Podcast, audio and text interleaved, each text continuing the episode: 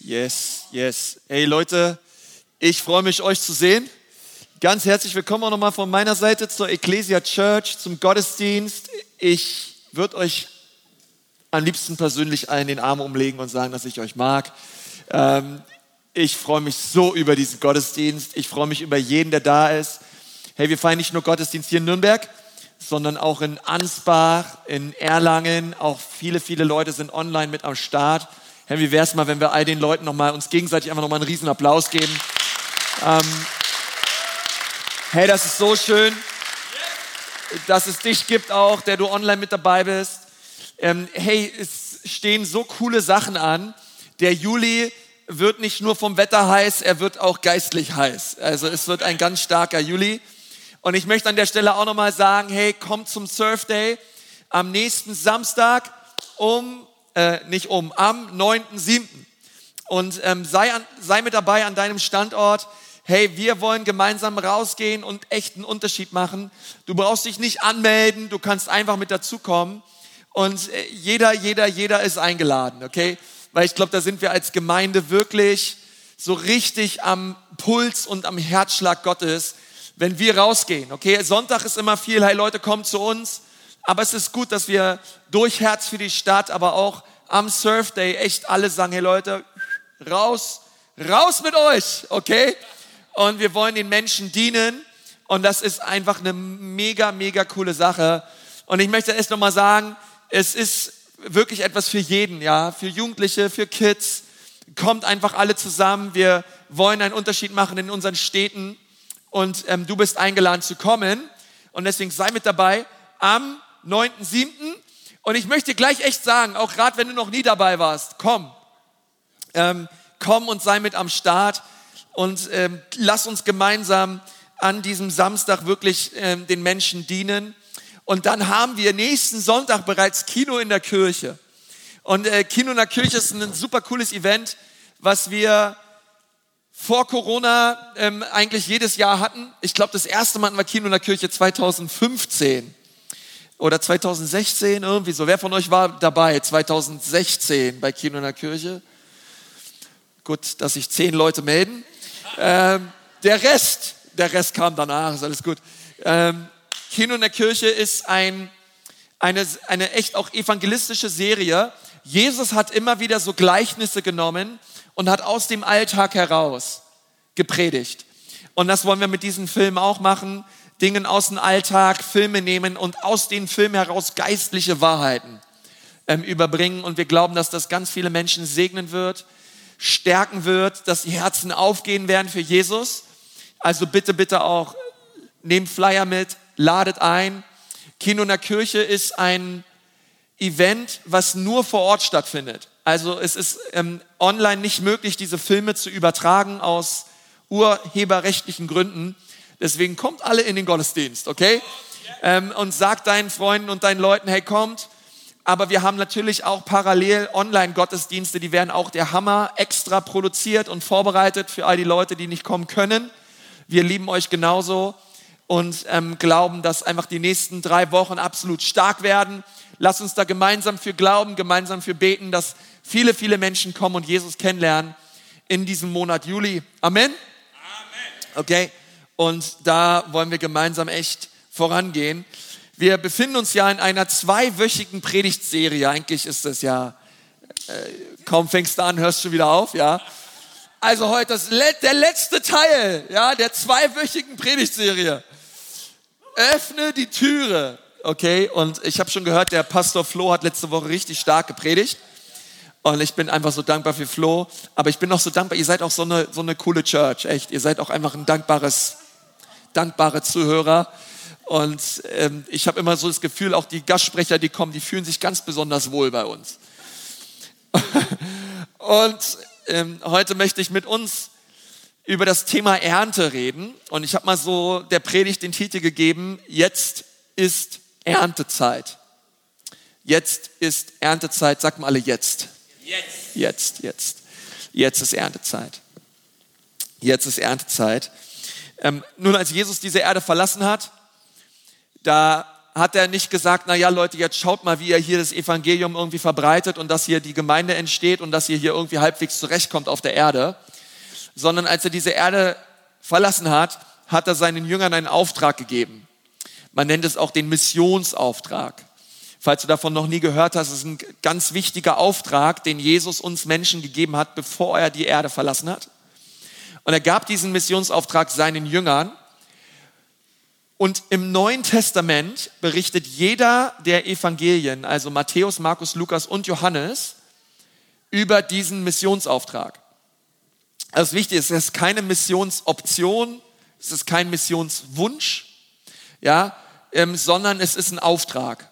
Ja, der Auftrag. Auftrag. Aufträge sind wichtig, weil dieser Auftrag kommt von der höchsten Instanz des Universums. Dieser Auftrag kommt von Jesus Christus, dem Regent und dem Herrscher der Himmel und der Erde, ja. Also vielleicht hast du auch schon mal Aufträge bekommen bei dir in der Arbeit, ja, oder von deinem Lehrer, von deinem Professor oder von deiner Ehefrau und du weißt, diesen Auftrag, den erledige ich auch besser, ja. Aber ich möchte es uns nochmal sagen, ja, also der Missionsauftrag ist wichtig. Und das betont eben das Neue Testament, weil sie immer wieder über diesen einen Auftrag redet. Und ich möchte ihn euch mal zusprechen. Matthäus 28, 18 bis 20, dort steht, da trat Jesus auf sie zu und sagte, mir ist alle Macht im Himmel und auf Erden gegeben. Ist nicht cool, dass Jesus alle Macht hat? Amen. Ist cool, weil das bedeutet, irgendwer hat keine Macht mehr. Ja. Wenn Jesus alle Macht hat, hat irgendwer keine Macht mehr und das ist der Teufel. Jesus hat alle Macht und weißt das Coole ist, er hat dir und mir Vollmacht gegeben. Er hat uns Autorität gegeben über Dämonen, über Krankheiten, über Schlangen und Skorpione, über Ängste.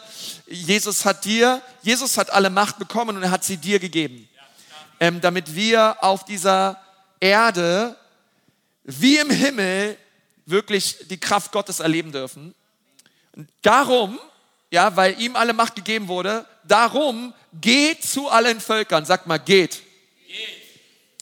Und macht die Menschen zu meinen Jüngern Dabei sollt ihr sie auf dem Namen des Vaters, des Sohnes und des Heiligen Geistes taufen. Oh, heute ist Taufe, Leute, ja. Oh, es ist ein super wichtiger Gehorsamschritt in dem Leben, in dem Leben eines Christen, wirklich zu sagen, ich lass mich taufen und sie belehren, alles zu befolgen, was ich euch geboten habe und seid gewiss, ich bin jeden Tag bei euch bis zum Ende der Zeit. Oh, ist das cool, oder? Jesus ist mit uns. Er sagt, hey, wenn ihr geht, ihr geht nicht allein, ich bin mit euch. Markus, das nächste Evangelium, Markus 16, Vers 15, dann sagt er zu ihnen, geht hinaus, sag mal, geht, geht.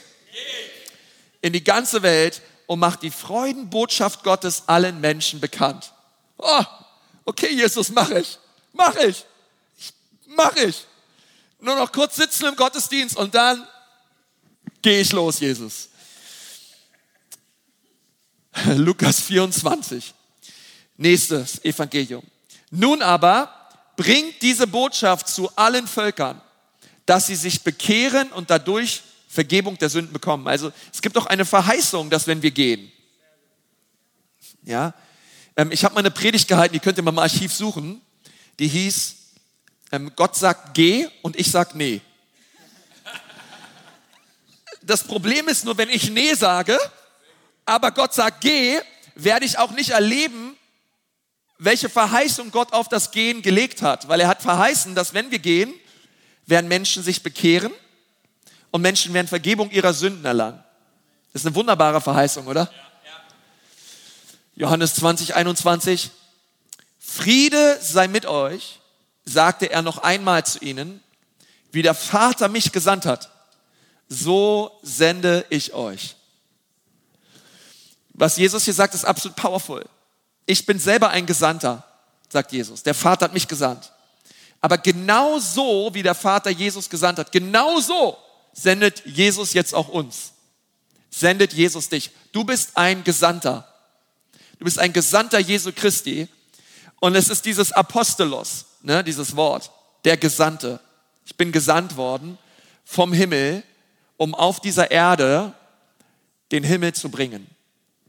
Apostelgeschichte 1, Vers 8 geht's weiter. Wieder Lukas, der die Apostelgeschichte geschrieben hat. Aber ihr werdet Kraft empfangen, wenn der Heilige Geist über euch gekommen ist. Wieso? Ja, damit ich umfalle, mich zehnmal auf den Boden wälze und irgendwelche Geräusche von mir gebe. Das ist auch cool. Okay, kann, man, kann alles passieren. Aber die Bibel sagt, ihr werdet Kraft empfangen, wenn der Heilige Geist über euch gekommen ist und ihr werdet meine Zeugen sein. Halleluja.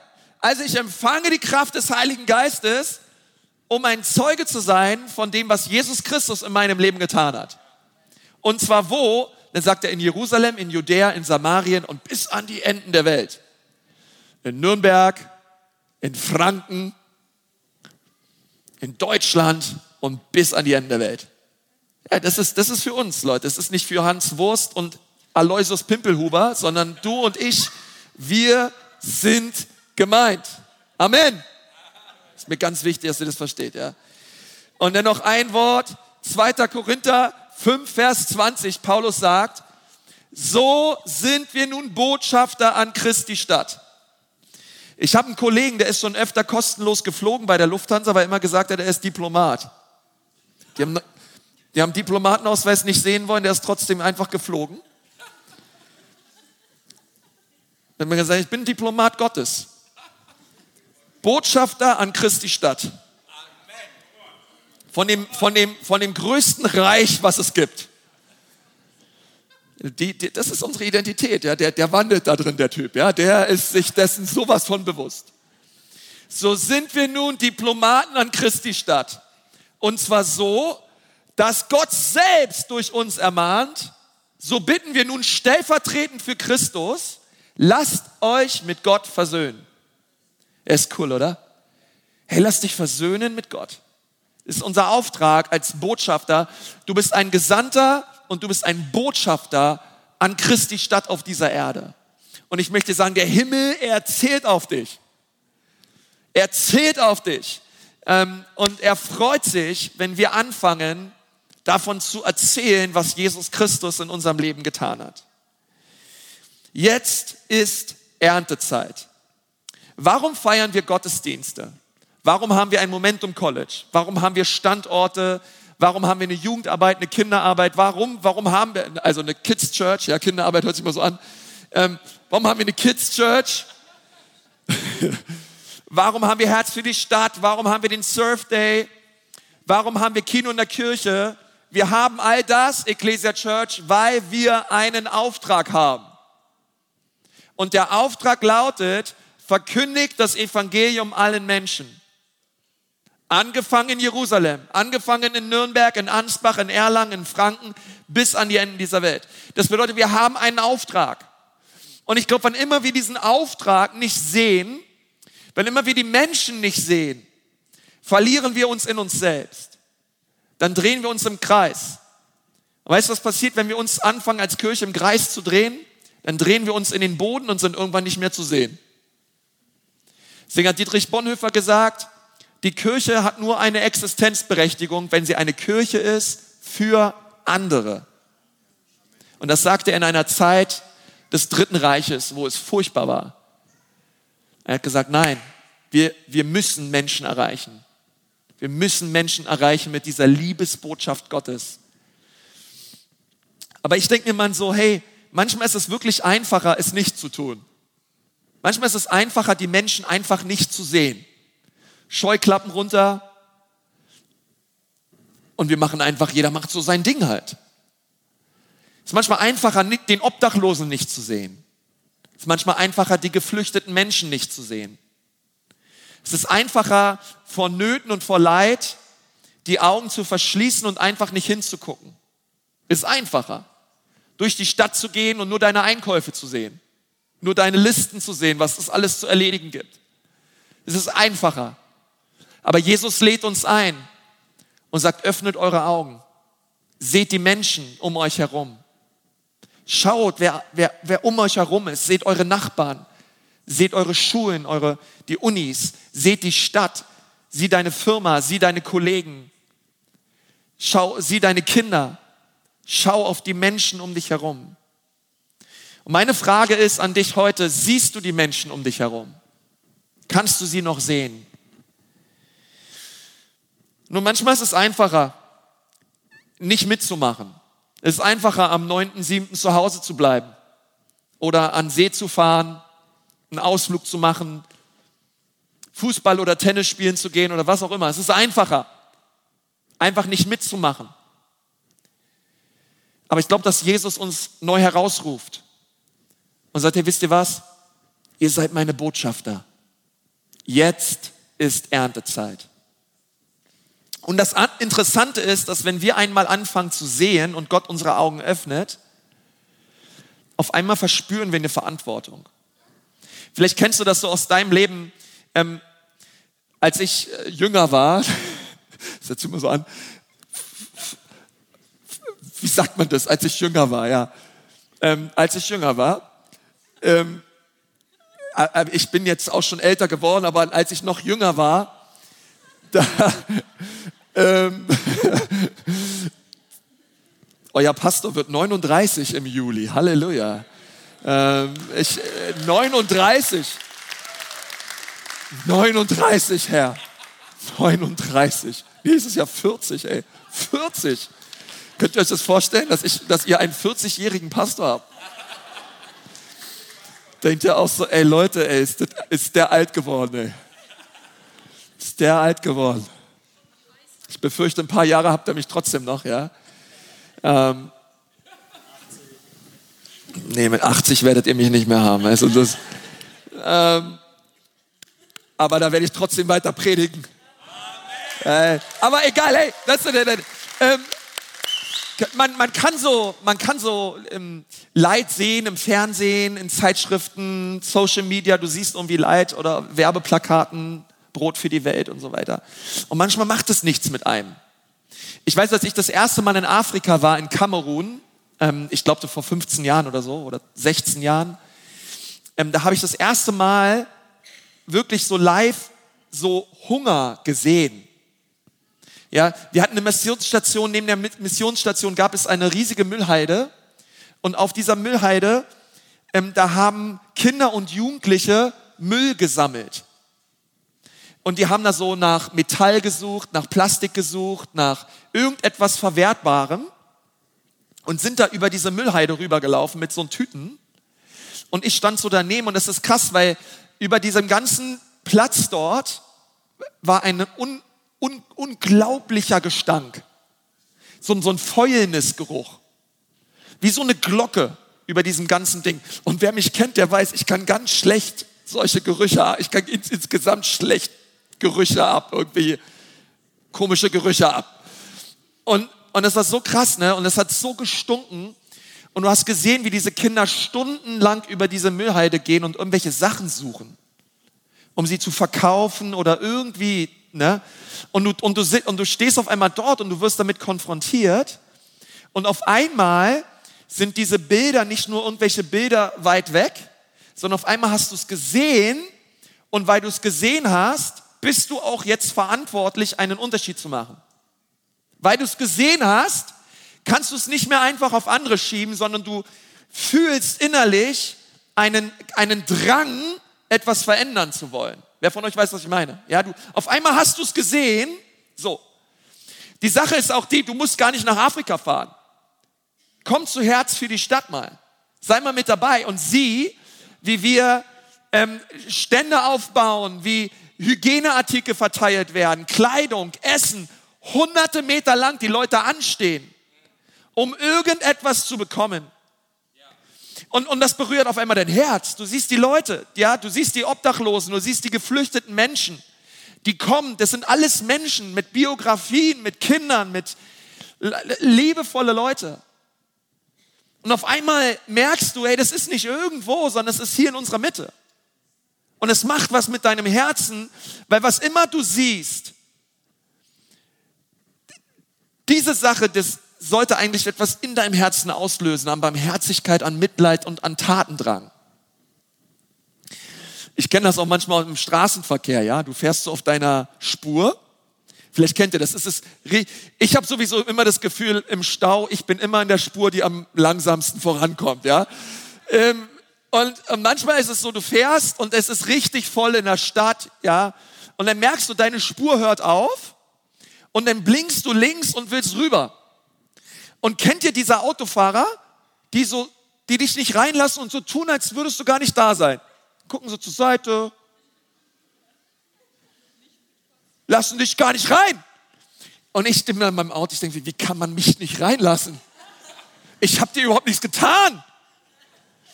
Bis dann endlich mal irgendeine Frau am Steuer ist. Okay, das ist, die Männer lassen einen nicht rein, meistens. Aber immer mal eine, eine nette Frau oder irgendein barmherziger Jugendlicher, ja, immer so sagt, bitte, bitte, bitte lass mich doch einfach nur, du gest, gestikulierst wie so ein Italiener, ja, und bitte rein hier. Und dann wirst du irgendwann reingelassen. Das ist interessant, oder? Wenn du auf einmal Menschen, wenn Augenkontakt trifft, ja, du, du siehst den anderen. Und auf einmal macht das was mit dir. Ich so, hey, das ist ja nicht nur ein Auto. Das ist ja ein Mensch, der da sitzt. Das ist ja ein Mensch. Auf einmal bist du kein Auto mehr. Wow. Und weißt du, und, und, und manchmal ist es so, hey, dass wir die Menschen sehen müssen. Und, und, und Jesus möchte unsere Augen öffnen für Menschen. Das ist eine ganz einfache Botschaft. Dass Gott unsere Augen öffnet für die Menschen um uns herum. Es gibt eine Geschichte im Johannes 4. Und das ist die Geschichte von der Frau am Jakobsbrunnen. Das ist meine absolute Lieblingsgeschichte. Es gibt keine Geschichte, über die ich mehr gepredigt habe in meinem Leben als über Johannes 4, die Frau am Jakobsbrunnen. Und die Frau am Jakobsbrunnen die war dort, um in der Mittagshitze Wasser zu holen. Warum in der Mittagshitze? Weil sie war eine verstoßene Frau. Einige Kommentatoren schreiben, sie war eine Prostituierte. Man wollte sich mit dieser Frau nicht sehen lassen.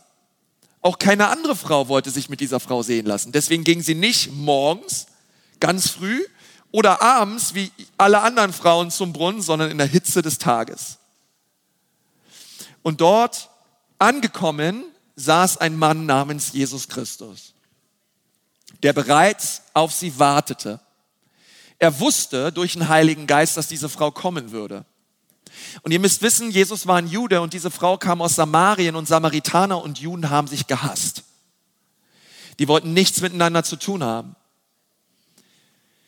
Und dann, dann kommt diese Frau und diese Frau sieht Jesus. Nun weißt du, man hat auch nicht einfach so eine Frau angesprochen als Mann. Frauen waren irgendwo da ganz unten. Als Mann hat man, hat man nicht einfach so mit einer Frau geredet. Als Coole finde ich an Jesus, er hat allen Rassismus, allen, allen, alle, alle Vorurteile, Teile, allen, allen Sexismus, er hat alles, er hat alles das durchbrochen, weil er immer Menschen gesehen und geliebt hat. Ihm war das erstmal egal auch, was andere dachten. Total egal. Ihm war nur wichtig, was möchte der Heilige Geist in diesem Moment tun. Und er spricht mit dieser Frau. Er sagt, hey, kannst du mir was zu trinken geben? Und diese Frau fängt an, mit ihm zu reden. Und dann sagt Jesus ihr, weißt du was, ich habe eine richtig starke Botschaft für dich. Aber ich möchte sie nicht nur dir erzählen, sondern auch deinem Ehemann. Und ab dann wird's heiß. Und da sagt die Frau, na ja, ah, mit Mann ist schwierig. Sagt Jesus, ja, stimmt. Fünf Männer hast du gehabt. Und den sechsten, mit dem du gerade zusammenlebst, das ist auch nicht so richtig dein Mann.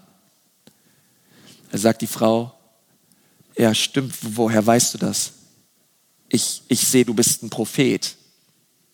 Und Jesus sagt zu ihr, weißt du was, ich bin viel mehr als ein Prophet. Ich bin der Retter Israels. Ich bin der Erlöser der Menschen ich bin der Messias, auf den du dein Leben lang gehofft hast. Und weißt du, das ist das erste Mal, dass Jesus Christus, dass der Himmel, das ist krass, dass der Himmel den Auftrag Jesu, warum er auf diese Erde kam, dass Jesus das das erste Mal verkündigt hat. Und zwar einer Prostituierten in, in Samarien auf irgendeinem Berg in der Mittagshitze sagt Jesus das erste Mal, ich bin der Messias. Und er offenbart sich dieser Frau. Das Herz der Frau wird so berührt und so verändert, dass sie ihr ganzes Leben verändert und Jesus nachgefolgt ist. Und das Interessante ist, was dann passierte. Nachdem Jesus die Begegnung mit dieser Frau hat, ich lade dich mal ein, schlag mal Johannes 4 auf, die Verse 27 bis 35. In diesem Augenblick kamen seine Jünger zurück. Also Jesus hat mit dieser Frau geredet, diese Frau ist berührt worden von der Kraft Gottes.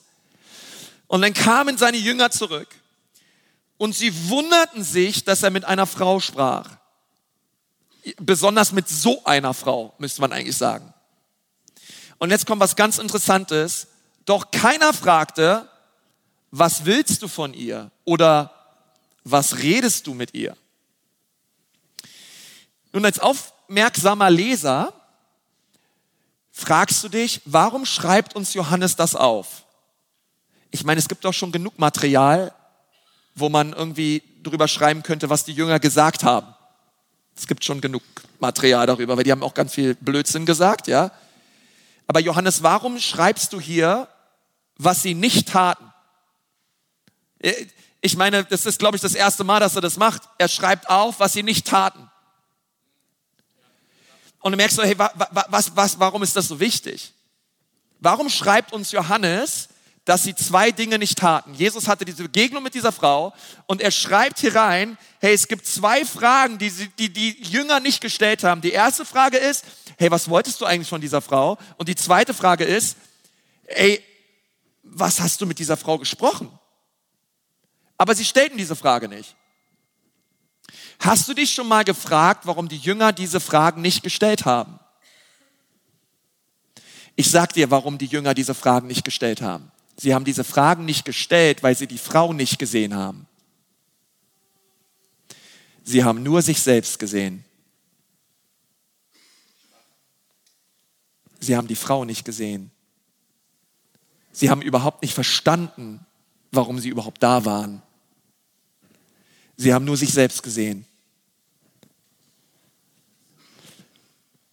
Und weißt du, wir können manchmal auch so an so geistlicher Kurzsichtigkeit leiden. Du kannst nur das sehen, was um dich herum ist. Das kannst du gut sehen. Aber sobald es ein bisschen weitergeht, siehst du schon verschwommen. Und weißt du, gerade wir, gerade wir so in, der, in so in so Industrienationen, in der westlichen Welt, wir sind manchmal so, so gut darin, uns nur um uns zu kümmern. Und ihr sagt, hey, öffnet eure Augen. Jungs, öffnet eure Augen. Diese Frau war ihnen egal. Sie war eine Samaritanerin. Sie war offensichtlich eine kaputte Frau. Und sie wollten auf keinen Fall mit einer Frau reden und mit einer Samaritanerin reden und schon gar nicht mit einer, die so aussieht, wie diese Frau aussah. Aber Jesus war anders. Und dann geht's weiter, Vers 28. Die Frau nun ließ ihren Wasserkrug neben dem Brunnen stehen, ging in den Ort und verkündigte den Leuten, da ist einer, der hat mir alles gesagt, was ich getan habe. Kommt mit und seht ihn euch an. Vielleicht ist er der Messias. Da strömten die Leute aus der Stadt zu Jesus. Hey, stell dir mal vor, die ganzen Leute, die dann kommen, die Frau geht in diese Stadt, die erste, die erste Evangelistin im Neuen Testament. Die geht raus in die Stadt, sie erzählt jedem von Jesus und die Bibel sagt, und da strömen die Leute, ja, aus der Stadt, sie kommen diesen Berg hoch. Oh, und du müsstest jetzt denken, Alter, ey, die Jünger, die lassen doch jetzt bestimmt alles stehen und liegen und sie machen sich bereit, weil gleich beginnt hier die Jesus Crusade, ja, gleich beginnt hier der Gottesdienst mit Jesus, okay? Petrus läuft rum und sagt, hey Andreas, du kümmerst dich um die Neubekehrten. Johannes, hey, du bist vorne, du organisierst das Gebetsteam, okay? Andreas, du fängst die Leute auf, die unter der Kraft Gottes umfallen. Jakobus, ähm, Johannes, hier Andreas, äh, Bartholomäus, okay, ihr macht Fürbitte im Hintergrund, okay, wir kriegen das richtig gut organisiert. Das geht gleich richtig ab hier, Leute. Und du denkst es als Leser, ja. Woo!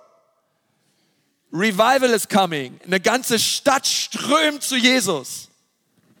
Und dann lesen wir in Vers 31. Inzwischen drängten ihn die Jünger und sagten, Rabbi, ist jetzt was? Du musst wissen, dass die Jünger zwischendurch waren in Town bei KFC am Markt, haben sich ein bisschen Salat geholt, ein bisschen Essen geholt und die standen da mit dem Essen und haben gesagt, Jesus, jetzt wird erstmal gegessen. Wir haben Hunger. Du solltest auch Hunger haben. Es ist völlig egal, was jetzt hier passiert. Es ist uns egal. Was momentan laut spricht, ist nur eine Stimme und das ist die Stimme meines Magens. Setz dich jetzt hier hin, Jesus. Jetzt wird erstmal gegessen. Und schaut mal. Vers 32, aber Jesus sagt zu ihnen, ich lebe von einer Nahrung, die ihr nicht kennt. Und es ist krass, weil die Jünger checken überhaupt nicht. Sie sahen die Frau nicht und sie sahen die Stadt nicht. Sie sagen nur ihre eigenen Bedürfnisse. Und es ist krass, weil wenn es den Jüngern so ging, ne, ey, ich ehrlich gesagt, mir geht's manchmal auch so. Wie schnell sehe ich nur mein Zeug? Vers 33. Und jetzt kommt die Frage echt, wo du dir denkst, was geht ab? Da fragten sich die Jünger, wer hat ihm denn was zu essen gebracht? Wer? Vers 34, da erklärte Jesus, meine Nahrung ist, dass ich den Willen Gottes tue, der mich gesandt hat und das Werk vollbringe, das er mir aufgetragen hat. Sagt ihr nicht, es ist noch vier Monate Zeit bis zur Ernte? Hey, das war ein jüdisches Sprichwort, ja? Ein Sprichwort, was man benutzt hat, um immer alles aufzuschieben. Prokrastination. Oh, ah, haben wir noch vier Monate bis zur Ernte. Ah, Vier Monate noch, bis ich die Arbeit abgeben muss beim Prof. Ah, vier Monate. Was, was sind, ah, vier Monate. Und jetzt sagt er weiter, blickt euch doch um. Also die Aufforderung Jesu, die Augen zu öffnen und schaut euch die Felder an. Sie sind nämlich schon weiß für die Ernte. Was Jesus zu seinen Jüngern sagt war, hey, wisst ihr was? Ihr seht nicht, was ich sehe. Ich sehe die Menschen. Ich sehe diese Frau. Und ich lade euch jetzt ein, öffnet eure Augen. Schaut auf die Ernte. Schaut auf die Felder. Schaut auf eure Nachbarn. Schaut auf die Schulen. Schau auf deinen Campus. Schau auf deine Arbeitsstelle. Und siehe, die Felder sind weiß zur Ernte. Jetzt ist Erntezeit. Und das war so ein richtiger Weckruf für die Jünger. Und ich dachte mir so, hey, wie, wie, wie zeigt sich das in meinem eigenen Leben? Nun, mein Pastor, der Chris Hodges, der hat mal was gesagt, das fand ich interessant. Er hat gesagt, hey, wie, wie können wir das messen? Wie, woran kann ich erkennen, ob ich nur an mich denke oder ob ich die Menschen um mich herum sehe? Er hat gesagt, wenn Gott all meine Gebete erhört, würde das die Welt verändern oder nur mich verändern. Und manchmal ist es auch in unserem Gebetsleben, spiegelt sich das so wieder. Hey, für wen lebe ich? Geht es mir nur um mich oder sehe ich die Menschen da draußen? Und ich möchte dir ganz schnell drei Punkte geben, wie wir unsere Augen öffnen können, wie wir anfangen können, mit geöffneten geistlichen Augen durch unsere Städte zu gehen.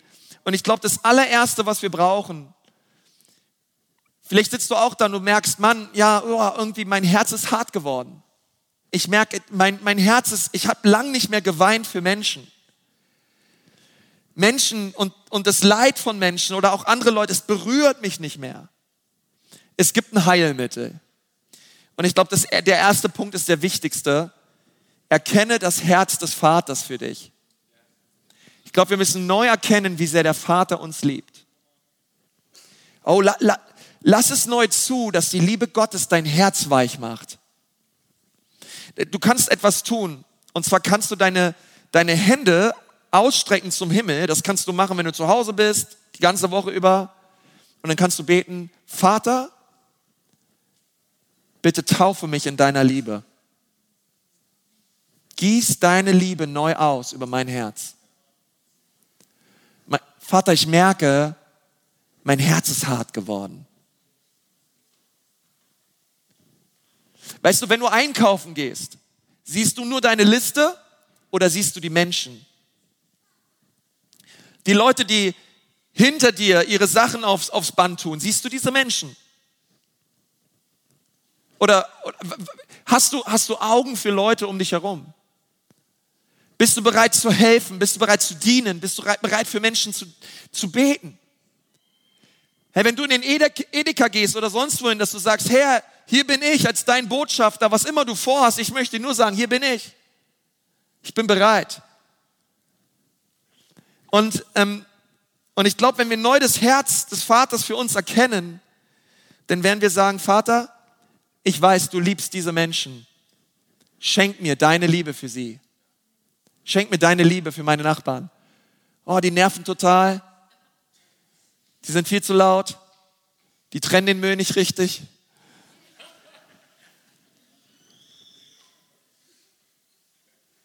Die fahren immer noch ein, ein Auto mit einem Dieselmotor. Hallo? Nur Spaß. Und du denkst dir, Herr, wie? Und der Vater sagt, hey, weißt du was? Der Vater im Himmel liebt Menschen, die du nicht magst. Sag das mal deinem Nachbar, der muss das gerade machen. Sag ihm mal, der Vater im Himmel liebt Menschen, die du nicht magst. Das ist eine ganz wichtige Übung. Das musst du immer wieder sagen. Vater, du liebst Menschen, die ich nicht mag. Hilf mir, sie zu lieben. Hilf mir, ihnen zu dienen. Und das Zweite ist, hab die Ewigkeit im Herzen. Trage die Ewigkeit im Herzen. Verstehe, dass kein Bankkonto dieser Welt, kein Auto dieser Welt, kein Haus dieser Welt, keine, kein Aktienpaket dieser Welt, keine Klamotten, nichts, was du hast, nichts Materielles. Du kannst an dir runterschauen, du kannst dir dein Haus anschauen, mach, dreh, dreh dich 360 Grad in deinem Haus, in deiner Wohnung zu Hause und sag, danke Herr, danke Herr. Alles nehme ich an, als ich möchte ein guter Verwalter sein, aber alles wird vergehen. Alles. Das letzte Hemd hat keine Taschen. Es gibt nur eine Sache, die es rüber macht in die Ewigkeit. Und das sind Menschen. Menschen in die Ewigkeit, sei es in den Himmel oder sei es in die Hölle, aber es gibt nur Menschen auf der anderen Seite. Und ich glaube, das soll uns neu bewegen, zu, zu verstehen, hey, um was geht es? Es geht um Menschen. Ecclesia Church, um was geht es? Es geht um Menschen. Es geht darum, dass wir sie erreichen mit der Liebe Gottes und dass wir neu die Ewigkeit im Herzen tragen und sagen, Herr, ich will für die Ewigkeit leben. Ich möchte ein Kanal sein deiner Herrlichkeit und ich möchte sehen, Vater, wie der Himmel auch nicht nur etwas ist, wo ich zukünftig bin, sondern ein, ein Zustand und eine Realität ist, die ich auch im Jetzt schon bringen darf, wo immer du mich hinführst. Und das Dritte ist, rechne immer mit der lebensverändernden Kraft Gottes. Unser Gott ist ein Gott, der Leben verändert. Unser Gott ist ein Gott, der aus Minus Plus macht. Unserem Gott sind alle Dinge möglich und wisse das in deinem Herzen. Hey, Gott kann in einer Sekunde mehr tun als du in zehn Jahren. Unser Gott ist mächtig, unser Gott ist stark. Schau, schau, wie Gott dich verändert hat. Hey, wenn wir mit Menschen über Jesus reden, dann müssen wir ihn nicht von Adam bis Offenbarung alles dogmatisch erklären.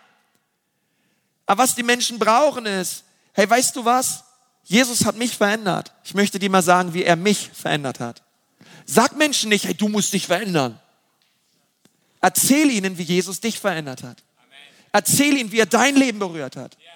Erzähl, wie, wie du kaputt warst, wie du in Sünden warst, wie du alles gegen die Wand gefahren hast, aber dann kam Jesus. Und er hat dir seine Vergebung geschenkt, er hat dir seinen Frieden geschenkt. Das hat er mit meinem Leben getan. Ich war ein, ein aggressiver, rebellischer junger Mann, aber Jesus hat mein Leben verändert.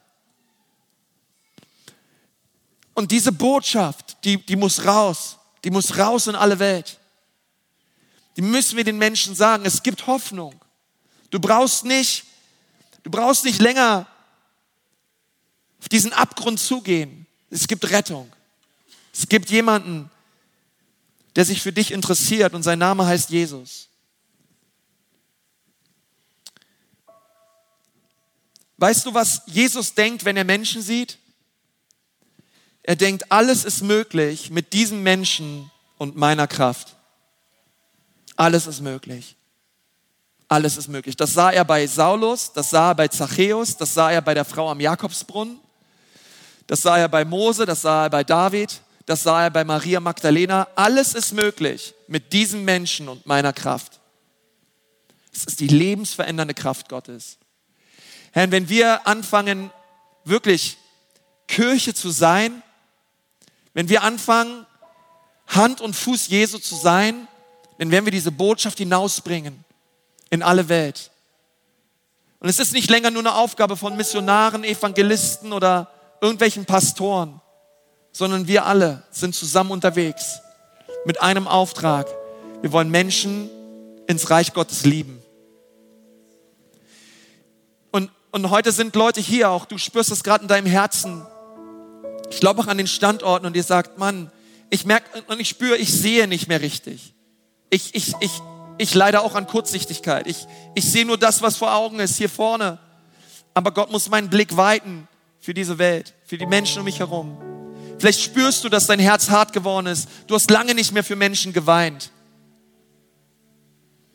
Jesus möchte dein Herz neu zerbrechen, möchte dir neu seine Liebe schenken. Und an allen Standorten auch online. Campuspastoren können gerne schon nach vorne kommen. Ich möchte gern für all die Leute beten jetzt, die sagen, ja, Konsti, ich brauche, brauche jetzt neu eine Berührung des Himmels.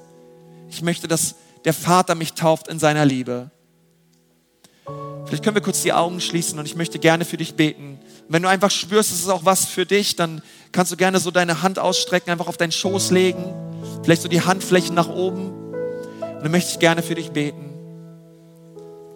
Vater, ich danke dir für diesen Gottesdienst. Ich danke dir, Vater, dass du uns liebst. Und ich danke dir, dass deine Gnade stärker ist als unser Versagen. Und ich danke dir, Jesus, dass du die Lasten dieser Welt getragen hast. Und Jesus, wir wollen uns dich jetzt so bitten, dass du neu unsere Augen öffnest für die Menschen um uns herum. Herr, wie die Jünger diese Frau nicht gesehen haben, so möchten wir bekennen, dass wir auch oft nicht sehen.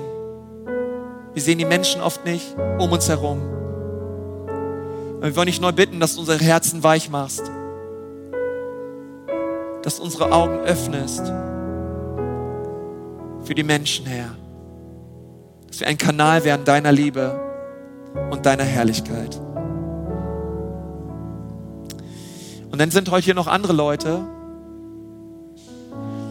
auch online, ihr kennt Jesus noch nicht. Oder du hast ihn auch noch nie eingeladen, dein Herr und dein Retter zu sein. Aber du kannst ihn jetzt einladen. Jesus ist hier. Er, er möchte eingeladen werden. Diese Predigtserie heißt eine offene Tür. Und was das bedeutet, ist, dass Jesus jetzt gerade, er, er klopft an deine Herzenstür. Er klopft. Aber dieser Henkel, um diese Tür zu öffnen, dieser Henkel, den, den gibt es nur innen, den kannst nur du öffnen. Nur du kannst Jesus dein Herz öffnen. Das kann niemand für dich tun. Nur du kannst diese Entscheidung treffen und sagen, Jesus, ich öffne jetzt mein Herz für dich. Und Jesus möchte in dein Leben kommen. Er möchte dir all deine Sünden vergeben. Er möchte dir eine Ewigkeit schenken in seiner Herrlichkeit. Und er möchte mit seinem Frieden und seiner Kraft in dein Leben kommen. Aber es ist so wichtig, dass du diese Entscheidung jetzt triffst und sagst, Jesus, ich bekenne meine Schuld. Bitte vergib mir. Werde du mein Herr und mein Retter. Und wenn du heute vielleicht zum allerersten Mal in deinem Leben Jesus deine Herzenstür öffnen magst, wenn du ihn bitten möchtest, dir deine Sünden zu vergeben, dann möchte ich gern ein Gebet sprechen. Du brauchst dafür nicht aufstehen, du brauchst auch nicht hier nach vorne kommen. Ich möchte ein Gebet sprechen der Lebensübergabe.